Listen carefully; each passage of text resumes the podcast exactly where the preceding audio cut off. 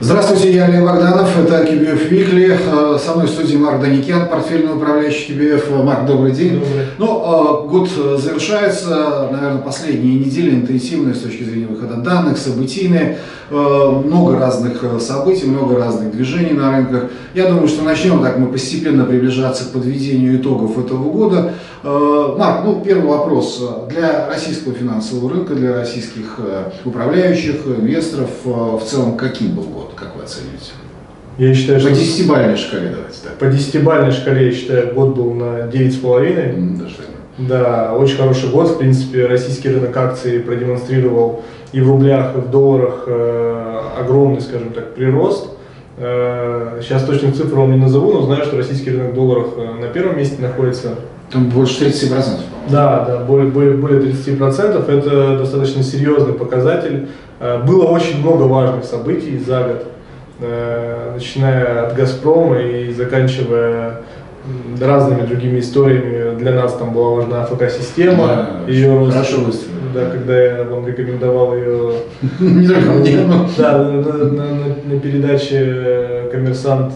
Идея на миллион». Да, да по 9 рублей. Вот. Очень много было интересных историй, я считаю, год был насыщенным, э, и будем надеяться, что следующий год нас э, также не разочарует. Ну, то есть у нас история, да, такая масштабная история, это «Газпром» движение, в «Газпроме» Сургутнефтегаз, нельзя забывать, тоже выстреливает, а АФК-система, хорошая тема, вот банки отстали, да, то есть банковская, многие говорят, что и Сбербанк, и ВТБ уже отыгранные, так сказать, объезженные лошадки, и ставить ну, них если, не нужно. Если сфокусироваться на ВТБ, то ВТБ прошлый год был плохой, а этот год достаточно хороший рост показал. То есть там бумаги опускались до 33 копеек, если я не ошибаюсь, сейчас 45.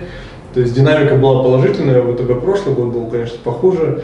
А в целом, да, банковский сектор закончил Э, экспансию, скажем так, которая была вызвана... Ну, в той форме, будем да, в, той форме, в том виде, в том виде, который был. Это активный был рост, он был вызван э, чисткой банковского сектора, то есть э, очень много банков закрывалось, люди переходили в крупные госбанки, вся эта отрасль консолидировалась.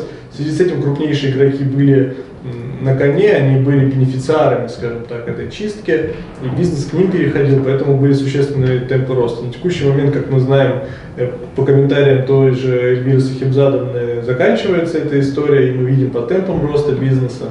То есть у банков, в частности у Сбербанка, который не, в этом году не побил свои хаи, которые были в 2018 да, да.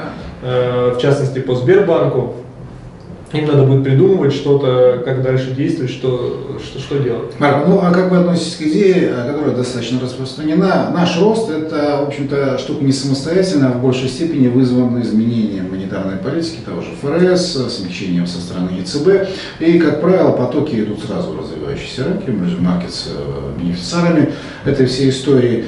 Э, вот это на первом месте в нашем росте или какие внутренние факторы сыграли? Как вы я считаю, что немаловажную роль сыграла политика Центрального банка, которая, снижение да, снижение ставки, э, в том числе и ее более жесткое проявление в прошлом году, потому что и низкая база, ну это больше американская история.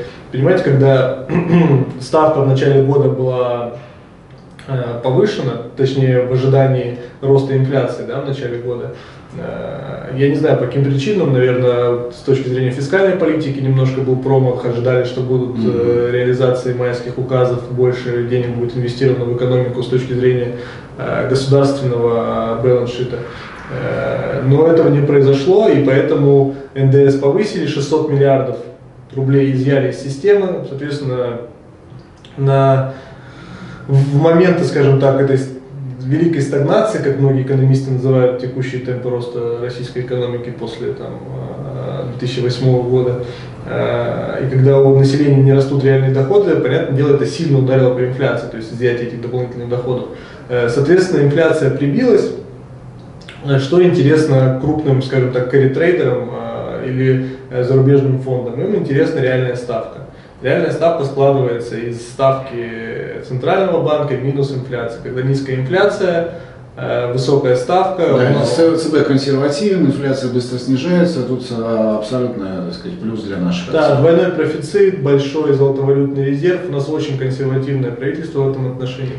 И поэтому это очень сильно привлекло. Плюс высокая дивидендная доходность наших бумаг, она любом случае является, скажем так, лакомым кусочком, учитывая темпы инфляции, э, в том числе э, для зарубежных. И вот что самое интересное, все риск-темы, о которых говорили, да, они возрождались, развивались, но не реализовывались. Они как-то вот э, в этом году, в текущем году, в какой-то провал, ну, то есть не реализовались, и рынки к концу года подходят, во всяком случае, на данный момент, нужно говорить, когда еще три недели говорить с уверенностью на 100% нельзя, рынки э, находятся в какой-то, я бы не сказал, что бычьей фазе, ну, такой рост 4%, там, э, 5 пос- последние месяцы трудно назвать бычьим рынком, но фаза стабильная, да? никаких сценариев, риск-сценариев не реализовалось. С вашей точки зрения, вот в этом году и в следующем году, в начале следующего года, какой риск-фактор все-таки будет э, доминирующим, переходящим из года в год, и на который стоит постоянно, который стоит мониторить и следить за которым? Э, Я бы назвал, э, это все взаимосвязано в любом случае, но для меня это э, ставка, рыночная ставка, это даже больше не ставка Центрального банка, а именно рыночная ставка, это ставки по кривой ФЗ. Мгм. То есть есть несколько сценариев, когда эта кривая может подвинуться выше. Э, Чем это, скажем так, для, для наших э, зрителей, чтобы немножко объяснить, чем это чревато? У нас есть, допустим, э, дивидендные какие-то истории, дивидендные бумаги, которые дают определенную риск-премию кривой ФЗ. Так, конечно, нельзя грубо сравнивать, но если там совсем примитив упуститься, мы это рассматриваем. Когда у нас кривая ФЗ начинает идти вверх, то есть э, не- но многие факторы, это либо санкции, э, против, против госдолга, да. либо это выход из ЕМов, да, это- либо это глобальный рисков, э, либо еще какие-то геополитические события, которые никак не связаны с санкциями, но дополняют рисков да, для нашего рынка. Все это, конечно, риск премию это сужает. Соответственно, когда у вас э, ставки там уже восьмая доходность по ФЗ, а там тот же самый э, Газпром, на текущий момент мы еще не знаем, сколько даст, но пускай он будет давать те же самые 8. Не все люди э, смотрят на 5 лет вперед и ждут этого э, раскрытия стоимости, увеличения дивидендов, всех этих есть по, по ОФЗ понятно, стабильно, надежно, здесь есть вопросы, Да, здесь да. есть неопределенность, и выбирают вот первого. Когда сужается эта риск-премия, на мой взгляд, э, акции, конечно, становятся менее интересными. Поэтому я буду пристально следить именно за, за, за ставкой. Ну, а, ФЗ. следственно, как вы ска- сказали, взаимосвязь с рисками, с внешними рисками, которые могут быть прийти откуда угодно. Это и та же торговая война, те же переговоры, которые пока еще не завершились. Э, Ну и, естественно, ситуация на финансовом рынке. Следующая неделя, вот э, э, последняя неделя, наверное, самая интенсивная, три центральных банка, ФРС и ЦБ и Банк России. Ну, ФРС вроде бы проходное заседание, но вот в этом контексте и ЦБ интересен, потому что Лагард. Вот что для вас, Марк, интереснее из этих трех заседаний? Какое? Наш ЦБ? Для меня, да, для меня интересно в первую очередь наши. Но они, кстати, не снизят ставку. Будет вопросов много к Центральному банку или, или нет? Э, Вопросов, я думаю, что будет э, немного, потому что комментарии были смешанные после снижения на 0,5. э, Но, на мой взгляд, будет снижение на 0,25. Э, Это, скажем так, наше ожидание, да. Это наше ожидание. В рынке можно смотреть там форвардную ставку годичную, которая через год будет, да, там, в рынке 6,13. То есть ожидания рынка по форвардной ставке. На текущий момент э, мнения аналитиков, управляющих, они разделились. Кто-то говорит, что, наверное, нет. Кто-то говорит, что да, есть факторы и, за, и против. Конкретно Центральный банк и директор департамента денежно-кредитной политики говорили о том, что они будут смотреть на текущую инфляцию. До этого за пару недель Вера Сахибзадовна говорила о том, что есть еще место для снижения ставки.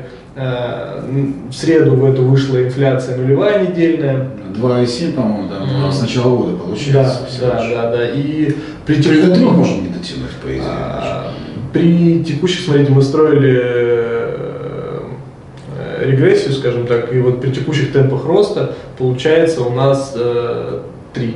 Три. Но это не обязательно будет э, так, но вот мы ожидаем чуть выше трех. Ну, э, хорошо, спасибо большое, Марк. Марк Даникян, э, портфельный управляющий QBF, я Олег Богданов. Э, Это программа QBF.